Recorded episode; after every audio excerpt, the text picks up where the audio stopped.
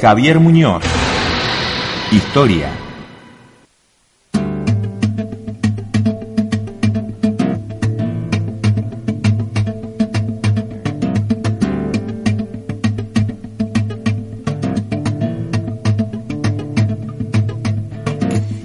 Compartimos cada jueves a esta hora la charla con el profesor investigador de nuestra Universidad Nacional del Comahue, Javier Muñoz. ¿Cómo le va, profesor? Buenos días. Muy bien, buenos días, señor González. Venimos hablando de un tema importante, trascendental, ¿no? Como es el peronismo en nuestro país. ¿Alguna vez se ha pedido alguna definición al propio eh, Juan Domingo Perón sobre qué era el peronismo? Y dijo algo así como que en la Argentina había partidos de izquierda y partidos de derecha.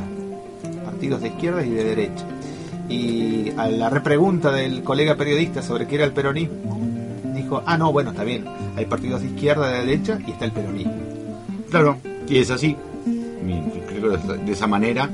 Este, y le diría que para poder entender claramente qué es el qué es el peronismo, deberíamos leer este lo que Perón, Perón escribió, que es la doctrina peronista. ¿No?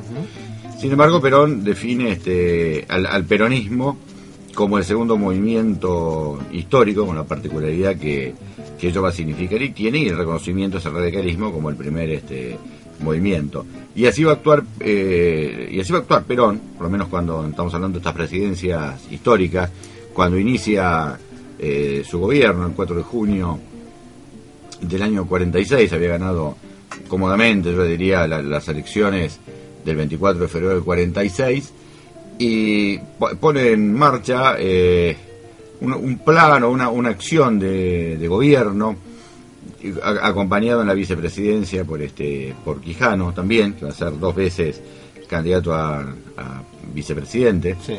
y de, lo que deberíamos pensar este es una articulación en, entre el peronismo el Estado y las clases subalternas de esta forma podríamos pensarlo por lo menos en lo, los dos grandes ejes que uno podría tomar, que sería el eje eh, político-social y el eje económico. Y estos dos ejes, a su vez, están eh, absolutamente intervinculados. Uh -huh. venimos, estamos... ven, venimos, viendo en sus intervenciones eh, a través de etapas, ¿no? Ya estaríamos iniciando esta segunda etapa. Esta segunda etapa. Uh -huh. Sería la segunda etapa de, de peronismo eh, que Peter Wallman la llama la etapa de auge del, del sí. peronismo y que duraría hasta el año eh, 1952 eh, aproximadamente. Se va a basar, yo diría, en, en, una idea de orden o el establecimiento de un nuevo orden, así como hubo un orden este rosista, hay un orden conservador, nosotros también debemos hablar de que hay un orden peronista. ¿Esto qué quiere decir? Que la transformación tan dinámica que ha, que ha tenido el, la, Argentina desde el 40 en adelante, o sea, con la situación de guerra y al, al, salir de esta guerra lleva a la necesidad de establecer un nuevo orden, básicamente, que esté fundado en definición de carácter político y en un nuevo orden social que está basado en el trabajo y la legitimación del, tra del trabajador también como un actor social y político in indudablemente eh, activo siempre de, de este proceso que, que, se ha dado a llamar este peronismo, movimiento nacional justicialista, etcétera. Eh, en, la primera la, la, primera parte, que es una parte de diagnóstico político, y, y, y, que además es una continuación de lo que había sido el esquema de la revolución del 43, en tanto Perón es un movimiento activo dentro de esta revolución, a través de, de distinta adquisición de, de, de, sus cargos y la participación con estos conjuntos de eh, sindicatos y lograr la unificación de la, de la CGT, que son las primeras eh, hechos que se van a que se van a lograr. Sí. Logra también establecer tres postulados que van a ser los postulados a las banderas de, del peronismo, que va a ser la justicia social, la soberanía política y la independencia económica. Teniendo en cuenta que hasta ese momento lo que se conocía era la justicia este, conmutativa, la distributiva, y además que en el caso del contenido de la justicia social tiene una, una profunda influencia de la Iglesia Católica. Yo le diría que eh, estos principios de justicia social son principios que ya estaban presentes desde hacía por lo menos cuatro o cinco décadas atrás, este, en forma más velada, pero que en la Argentina se van a concretar este, con Perón. Definir la justicia social en Argentina pasa por un eje que el mismo Perón lo define y que va a ser las reivindicaciones de carácter sociales que van a tener aquellas personas que se denominan trabajadores. Y esto es por un lado.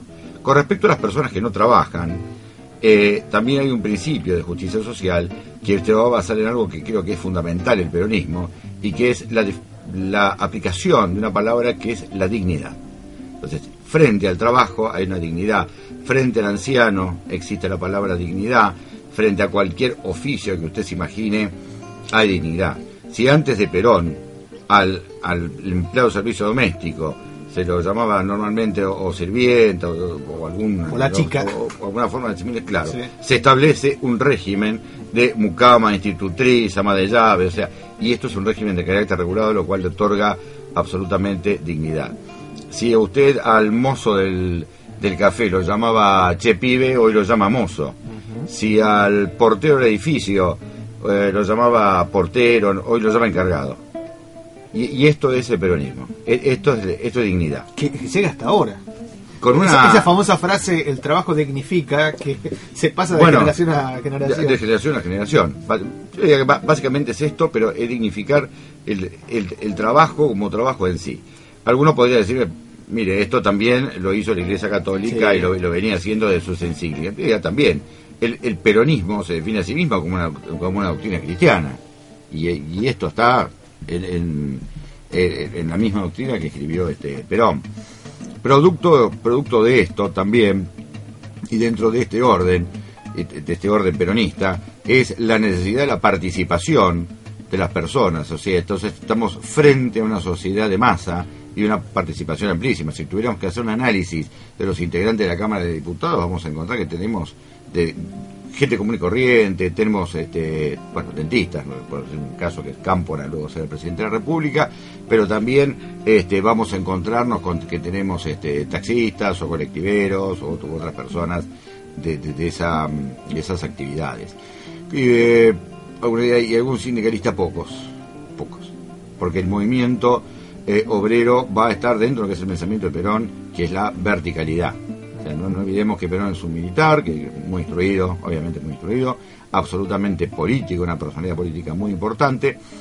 Y esta es la idea, esta idea del orden de Perón. El orden, el orden peronista es un orden verticalista, en donde va a haber una persona que es la que dice eh, las cosas como van a ser y que lo demás van a, van a ejecutarlo. Esto no quiere decir de ninguna manera suprimir, matar ideas, etcétera. O sea, tenemos una persona cuyo origen había sido del Partido Comunista, como es John William Cook, que terminó integrando la Cámara de Diputados y finalmente fue su, su referente este, después del derrocamiento de, Perón y durante bastante tiempo en la, en, Argentina. Ahora bien, eh, sí, obviamente quedan algunos temas pendientes desde el punto de vista político, y acá no podemos eh, hablar ni, mm, con, la, que es la justicia social, la soberanía política o la, independencia económica, no podemos obviar la incorporación de, Eva Perón en, las filas del, peronismo, teniendo en cuenta que por ahí Eva, Perón es una persona cuyos orígenes son distintos a lo de Perón ya desde, su nacimiento, lo cual tal vez la hizo comprender, y posiblemente por su nacimiento de carácter este, ilegítimo, todavía en ese momento usted en su partida de nacimiento le ponían si eran hijo natural o hijo legítimo, era la, vieja clasificación que se hacía en, esa época y que luego fue modificada en el 69. Eh, y además su vida es una, vida de, una... sus primeros años hay, un sufrimiento, recién a los 15 termina la, la, escuela primaria. Y, Eva Perón, cuando, cuando habla de pobreza es porque conoce la pobreza, cuando habla de discriminación es porque fue discriminada, este, y cuando habla de eh, lucha, trabajo y esfuerzos porque lo hizo. En ese sentido no, es una persona que hable de cosas ajenas a ella, sino ella habla de lo que pasó. Y yo le diría que, como algunos dicen, hay un brazo de cada lado que es el que va, lo estoy diciendo desde el punto de vista peronista, va a abrazar al pueblo este argentino, sin llegar a ser mm, en algunos historiadores que también han planteado esto como una diarquía, lo, cual eh, no, no lo es, no lo es de ninguna manera. Eh, la, y, además, y además cuando estamos hablando de, Eva, teníamos hablando de una mujer que es una mujer creyente, cristiana, una relación muy estrecha un sacerdote jesuita que es el padre Benítez, este, y, además también una relación estrecha con miembros del, ambiente artístico en el cual ella se crió y, o, desarrolló, y de esa manera este, es que conoce, si usted de teatro, a, a Perón. Y esto, más el terremoto de Caucete, genera en ellos, yo le diría, este, una, una idea, yo no sé si, si existió ese amor a primera vista, pero por lo menos una, conjunción de proyectos. Este proyecto fue San Juan, esto después trasciende y en sucesivas conversaciones, de las cuales algunas sí se conocen, este, hay, una proyección que termina, luego del arresto de Perón en Martín, en Martín García, con una carta que yo creo que está bastante difundida, en la cual él le dice, debemos legitimar esta situación porque frente al desamparo que hoy estás sufriendo, producto que yo estoy preso, eh, vas a quedar marginal en esa época estar marginado ya le había pasado por segunda vez una bellísima carta de amor pero con fuerte contenido político. Yo le diría que es que Perón todo es política o sea, si, si va al baño político, si mira un espejo político, si mira a la gente político, se sube un caballo, es un gesto político, se sube una moto también. Eh, Perón es todo político. no, tiene otra forma de. Ah, hay un componente que vamos a seguir hablando con el profesor Javier Muñoz acerca del peronismo, porque claro, cómo agotar esta charla en una o dos intervenciones aquí por la radio y seguramente después nuestros oyentes tendrán mucho más para seguir indagando. Pero no quiero despedirlo hoy sin antes preguntarle, aunque sea dos o tres líneas, sobre el rol de los medios de comunicación y particularmente de la radio en esta segunda etapa del, del peronismo? Bueno, yo le diría que en el primer gobierno de, en, este primer gobierno de Perón, producto de las políticas públicas de nacionalizaciones, una vez lanzado el primer plan quinquenal, este, y las nacionalizaciones entendiendo como estratégicas en ese momento también hay una relación con los medios de comunicación. O sea, no solamente fue nacionalizar el ferrocarril, ¿me entiende? La luz, qué sé yo, el gas, los teléfonos, etcétera, que son algunos medios también, pero también hay una relación estrecha con el tema de los medios de comunicación, en tanto en cuanto esto, infiere un problema. Porque aquellos medios que son controlados por el Estado, eh, el uso de la cadena nacional ya se había dado en varias oportunidades y previas a la, elección de, Perón, también hay una restricción, ¿o no? Yo diría que esto parte desde el, postulado, este, los oligarcas están en contra del, pueblo argentino, o sea, si los postulados por ahí o principios del peronismo son bastante sencillos, en las 20 verdades o en, las, tres banderas que acabo de, definir. Junto con esto tenemos que pensar que aquellos diarios que son oficialistas eh, también van a buscar eh, de, alguna manera afianzar estos principios del peronismo. Aquel diario que no fue oficialista y que es un crítico, el problema durante el peronismo es la oposición.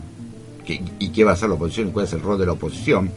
y que identifican, creo que es el, diario la, la, prensa, sería eh, que es de los Jaime Zapaz, el punto más acabado en esto, eh, el cual comienza a criticar eh, ciertas políticas este, públicas, con algunas razonablemente criteriosas y, jurídicas también, por ejemplo, la, la, legislación laboral y la creación de tribunales laborales cuando la Constitución del 53 decía que todos los fueros especiales estaban abolidos. Y esto se refería a otro tipo de fueros previos a la Constitución del 53, pero crear un fuero laboral nuevo era, eh, era algo que no se podía hacer en esa Constitución, por eso es necesaria también, entre otros elementos, reformar la Constitución, cosa que va a ser en el año 49.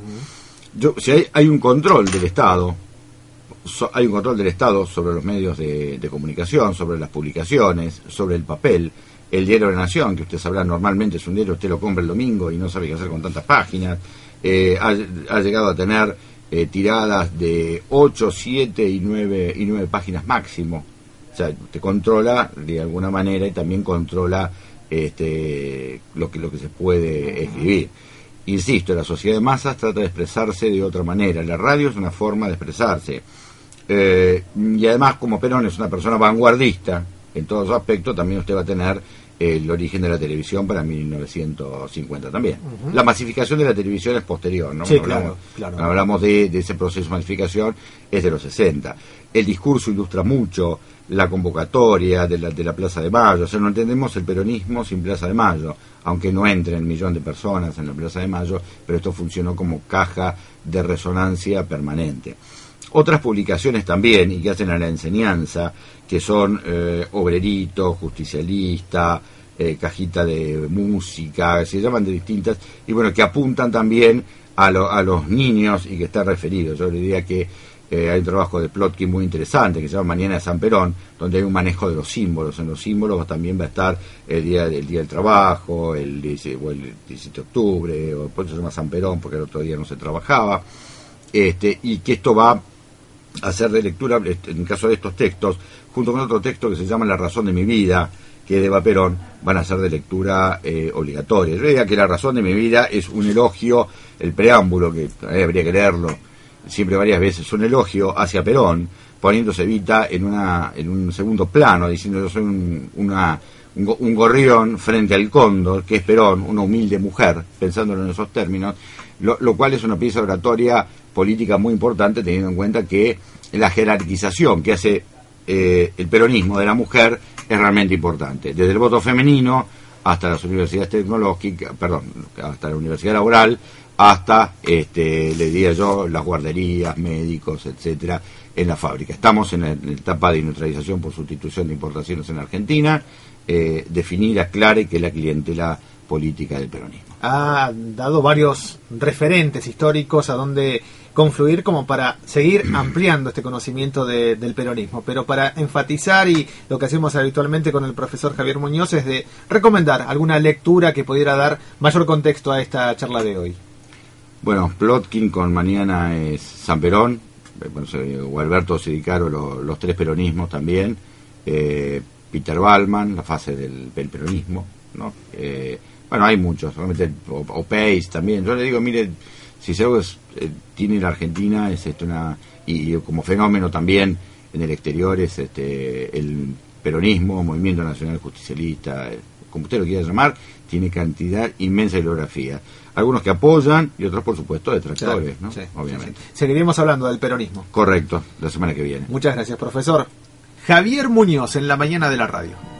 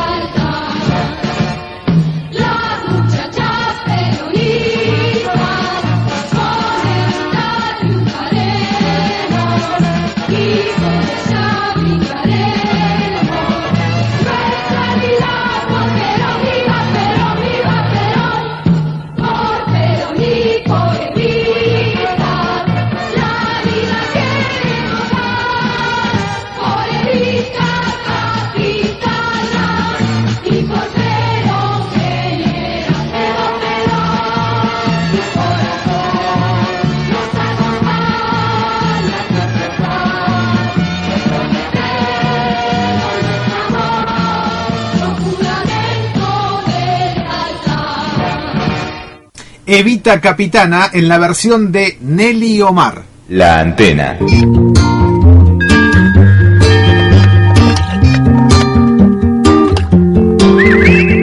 Noticias interferidas.